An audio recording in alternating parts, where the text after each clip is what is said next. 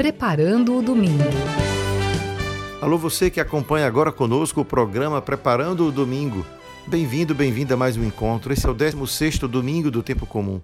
Convido você agora a participar deste momento de oração, de reflexão, de escuta da palavra de Deus, de deixar com que o teu coração se abra, a sua mente se ilumine com aquilo que a palavra de Deus, a Bíblia, tem para nos ensinar. Eu sou Carlos André e nós vamos juntos fazer esse tempo de oração, esse tempo de escuta.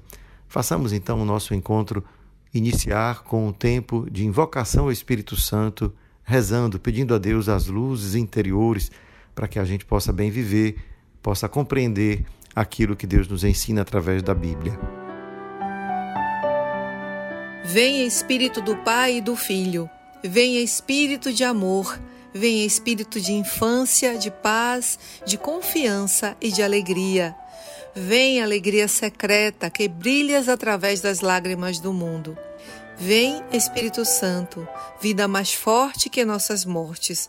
Vem Pai dos pobres e advogado dos oprimidos. Vem luz da eterna verdade e de amor derramado em nossos corações. Permanece em nós, Santo Espírito de Deus. Não nos abandones, nem no duro combate da vida, nem no momento em que tocarmos o final da caminhada. Vem, Santo Espírito de Deus. Amém. A primeira leitura de hoje, tirada do livro da Sabedoria, escutamos uma passagem em que vemos o autor falar diretamente com Deus. Ele está se dirigindo a Deus e por isso nós vamos escutar esse texto imaginando alguém que dirige estas palavras a Deus mesmo e diz assim: Não há além de ti outro Deus, que cuide de todas as coisas e a quem devas mostrar que teu julgamento não foi injusto. A tua força é princípio da tua justiça e o teu domínio sobre todos te faz com todos indulgente. Mostras a tua força a quem não crê na perfeição do teu poder, e dos que te conhecem, castigas o seu atrevimento. No entanto, dominando a tua própria força, julgas com clemência e nos governas com grande consideração. Pois, quando quiseres, está ao teu alcance fazer uso do teu poder. Assim procedendo, ensinaste a teu povo que o justo deve ser humano, e a teus filhos deste a confortadora esperança de que concedes o perdão aos pecadores. Esse é um trecho muito bonito porque nos faz pensar qual é a relação que, que o autor e que nós todos somos convidados também a condividir com ele tem com Deus quando ele se confronta com os que não conhecem ou não creem em Deus. E aí ele vai mostrar que esse é um Deus justo, que Deus não precisa nem sequer provar que ele, que ele é justo, não é? que a gente pode muitas vezes ter uma noção equivocada a respeito daquilo que acontece, acreditando, quem sabe, imaginando, ah, Deus não foi justo comigo, por exemplo, né? porque aconteceu isso ou aquilo. E aí o texto vai dizer: Deus pode muitas vezes castigar o nosso atrevimento, isto é, o autor está interpretando que às vezes as situações difíceis que nos ocorrem, justamente porque cremos, é para nós uma oportunidade de educar o nosso coração.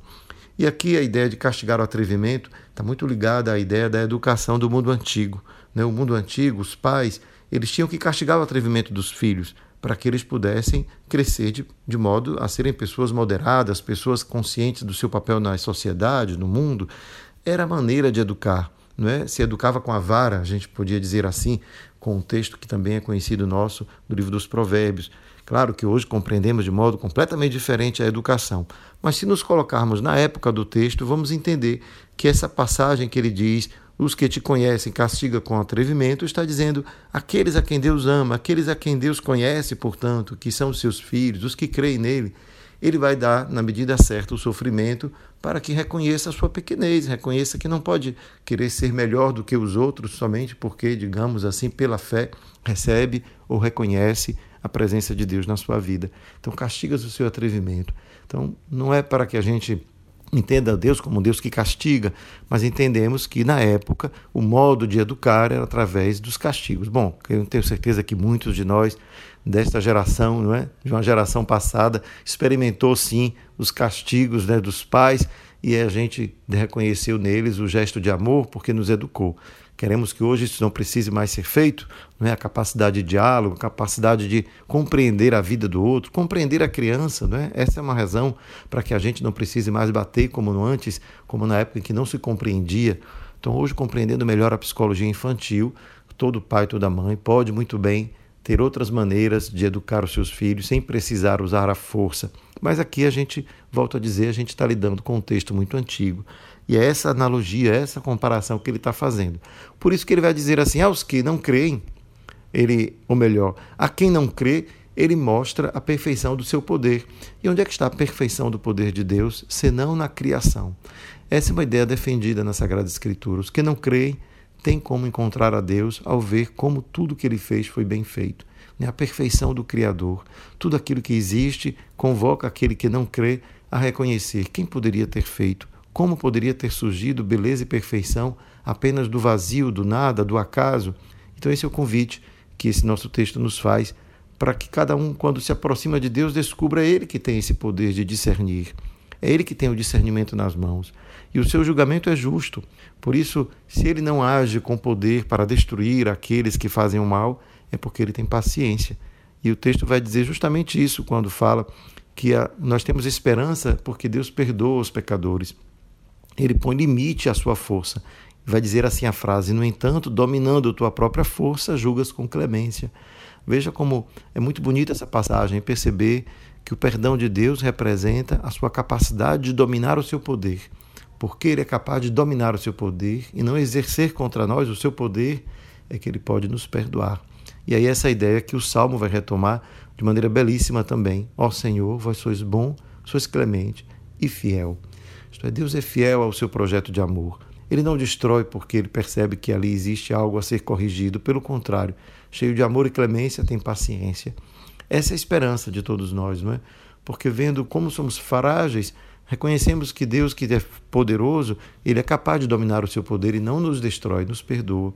E talvez mais do que isso, colocamos-nos todos diante de uma situação em que cada um teria que se colocar nesta condição de quem espera com paciência e reconhece com alegria que Deus é bom, é clemente, é fiel, não nos corrige segundo as nossas faltas, mas nos dá o seu perdão. Essa é a esperança de todos nós, não é? De que a gente possa, conhecendo ou não conhecendo Deus o bastante, possamos esperar dele que ele tenha compaixão de nós e nos ajude, não é? Nos momentos difíceis, não levando em conta nossas faltas, até, digamos, nossa responsabilidade pelo mal que nos vem, quando tantas vezes somos nós mesmos a provocar, e Deus é misericordioso. Mas é lógico que cada vez que nós agimos, somos responsáveis pela nossa ação. E aí tem algo muito fácil de entender, não é? Se eu não sou responsável no trânsito, dirijo de maneira irresponsável e um dia tem um acidente, a culpa é minha. Deus não tem responsabilidade pela minha irresponsabilidade. Ou se eu sei que eu não devo comer esse determinado alimento porque prejudica a minha saúde e eu vou e continuo e aquilo finalmente me leva ao hospital ou até a morte, é claro que Deus né, não é responsável, não podemos acusá-lo pelo mal que nos ocorre quando nós somos diretamente responsáveis. Aquilo que nos aflige é muito mais as situações em que nós somos inocentes. Não é? Podemos bem imaginar situações de pobreza extrema, a fome que campeia no nosso país. Não é? Se eu nasço, se eu nasci em um lugar onde essa situação é, é crônica, qual a responsabilidade que eu tenho se eu nasci já ali naquelas condições de pobreza extrema? E aí a gente pode perguntar, Senhor, por que és injusto?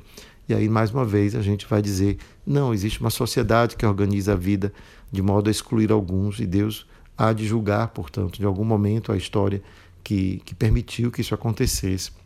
É nesse sentido, então, que a gente pode dizer, como São Paulo, que o nosso espírito, em certa forma, é, nos, nos, se abate e é o Espírito de Deus que vem ao nosso socorro. Ele diz assim: O Espírito vem em socorro da nossa fraqueza, é a carta aos Romanos, pois não sabemos o que pedir, nem como pedir. É o Espírito, o próprio Espírito, que intercede em nosso favor com gemidos inefáveis, e aquele que penetra o íntimo dos corações sabe qual é a intenção do Espírito, pois é sempre segundo Deus que o Espírito intercede em favor dos santos. E aqui é sempre o Espírito Santo, não é? É mostrar o quanto, mesmo da nossa fraqueza, debilidade, nossa incapacidade de servir a Deus, de, de escutar a demanda do próximo, nós devemos sempre deixar que nosso coração tenha uma porta aberta para que Deus, que conhece o nosso íntimo, nos ajude interiormente a modificar o nosso ser a gente pode bem entender Isso, inclusive, imaginando aquilo que nós já compreendemos da vida humana. Nós pensamos bem o quanto a psicologia nos ajudou a compreender as forças interiores que atuam dentro da gente. Né? Se temos forças malignas que podem atuar dentro da gente, não porque são forças exteriores a nós, mas porque estão dentro, já nascemos com elas. O egoísmo, o orgulho excessivo, né? uma vaidade e ciúme que não nos permite, portanto, olhar para o outro, aquilo que a psicologia vai chamar do eu, né? o ego. Nós temos um ego muito grande, tanto que a gente diz assim: ah, Fulano é um ególatra, isto é, ele gosta somente de si mesmo, né? ele tem um amor por si mesmo, ele, ele cultiva somente o seu próprio eu. Então, nesse sentido, a gente vê que esse mal arraizado dentro da gente precisa de uma força também interior para conseguir vencê-la. Né? E aí a gente vê essa força do Espírito que diz aqui o texto. Existe uma força interior, a força de Deus que age dentro da gente para que a gente possa sair desse vínculo, desse círculo cego, né? desse círculo vicioso que faz a gente sempre correr como um gato, um cachorro que corre atrás do próprio rabo, né? sempre tentando resolver as coisas em torno de si mesmo. E a gente descobrir que Deus é misericordioso, que Ele nos coloca em relação com os outros. É por isso que, mais uma vez, a convocação que aquela primeira leitura nos faz, né, de perceber que Deus é bom, misericordioso, cabe a Ele o julgamento, Ele conhece o nosso interior. Então, esse Deus que nos conhece e porque nos conhece, não leva em conta nossas fraquezas, mas nos motiva por dentro a ser pessoas melhores. Façamos então desse nosso desejo de ser pessoa melhor um grito, um grito de oração, um grito que permite que o Espírito Santo que habita em nós encontre espaço é assim que a gente permite que a espiritualidade progrida dentro da gente, não é? Porque a gente permite que, que aquilo que, que só Deus pode fazer se faça. Porque eu permito que é, esse meu ego que quer sempre procurar a si mesmo dê espaço para esse grito interior: Eu quero, Senhor, ser pessoa melhor, ajuda-me. Esse grito interior do Espírito, que é esse grito inefável, né? porque é algo que é difícil de entender, não conhecemos completamente. Estamos a caminho, estamos sempre inaugurando-nos de novo, né? sempre em construção. Então, que a gente permita que essa construção interior progrida graças a essa força interior que é o Espírito Santo. Vamos agora, então, nos preparar para escutar aquela palavra que é a palavra de Jesus no Evangelho. Aleluia, aleluia, aleluia, aleluia.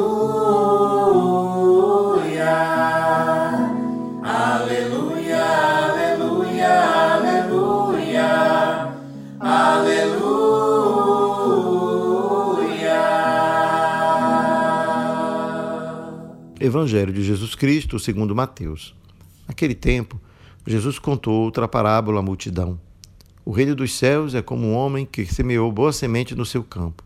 Enquanto todos dormiam, veio seu inimigo, semeou joio no meio do trigo e foi embora. Quando o trigo cresceu e as espigas começaram a se formar, apareceu também o joio. Os empregados foram procurar o dono e lhe disseram: Senhor, não semeaste boa semente no teu campo? De onde veio então o joio?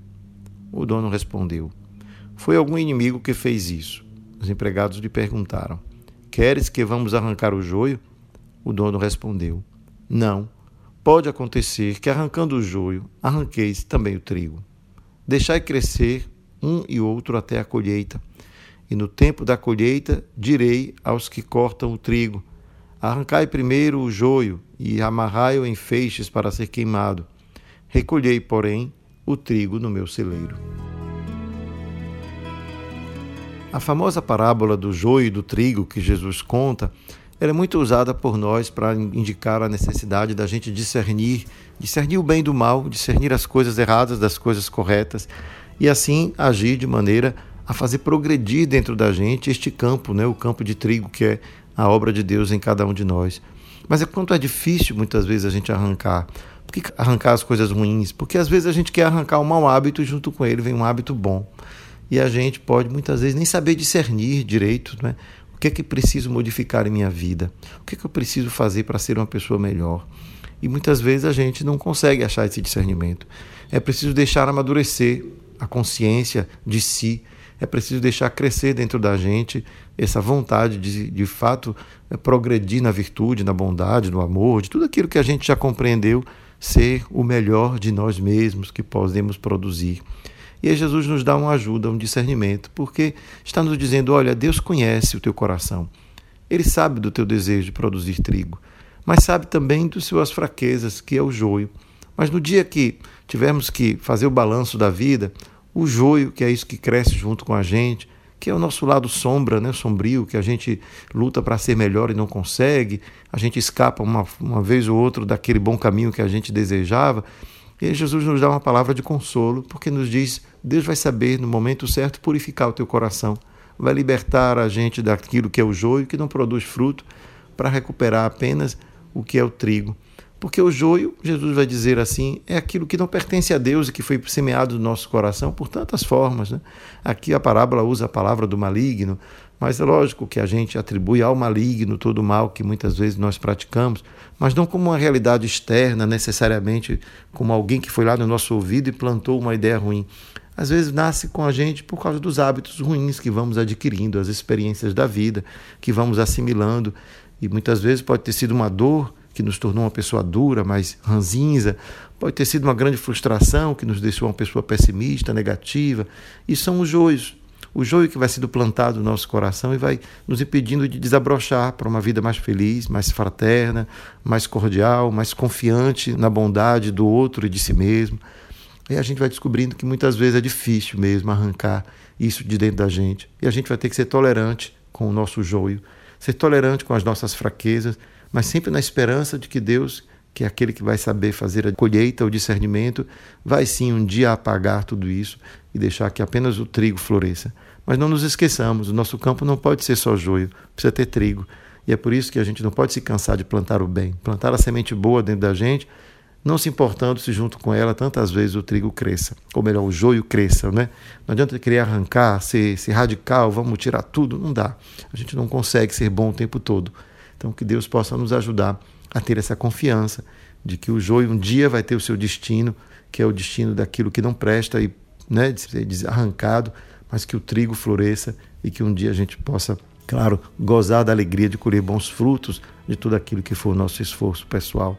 Que o Espírito Santo nos ajude a não perder essa confiança.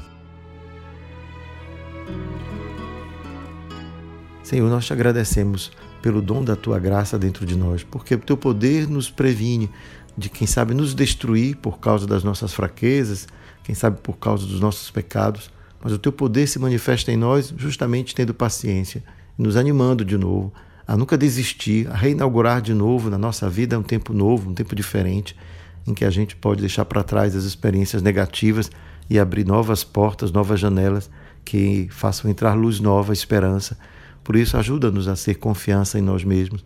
Ajuda-nos a, a acreditar que a tua misericórdia, que nos conhece mais do que nós nos conhecemos, nunca nos abandona e que tu és o primeiro a confiar na bondade do trigo, na bondade do nosso coração. Que o teu amor e misericórdia nos acompanhe hoje e sempre. Pai, Filho e Espírito Santo. Amém. Fica a dica. A dica da semana é uma dica muito importante. Afinal, discernir o bem e o mal nem sempre é fácil e muitas vezes nós somos dados ao julgamento. Perceba se na tua vida você tem usado esse tipo de argumento para julgar os outros. Se você tem joio dentro de você, quem é você para julgar aquilo que de erro, de fraqueza, de maldade, quem sabe até na vida do outro pode estar ocorrendo? É o joio que cada um de nós não consegue arrancar. Faça a sua experiência, verifique quantas vezes você passa a sua semana julgando o comportamento alheio e quantas vezes você tantas vezes se julga de maneira muito dura. Pense, Deus é misericordioso. Que essa semana seja uma semana que você possa compreender melhor a misericórdia de Deus e aceitar as limitações suas e as dos seus colegas, irmãos. Um grande abraço. Fica a dica. A concluir o programa de hoje, deixo um convite especial a você que deseja um dia ir à Terra Santa, conhecer os lugares por onde Jesus passou, na Galiléia e em Jerusalém. Eu, professor Carlos André, conduzo um grupo que fará esta viagem em outubro, se você desejar maiores informações, procure-me pelas redes sociais, arroba. Espero por vocês. Preparando o domingo.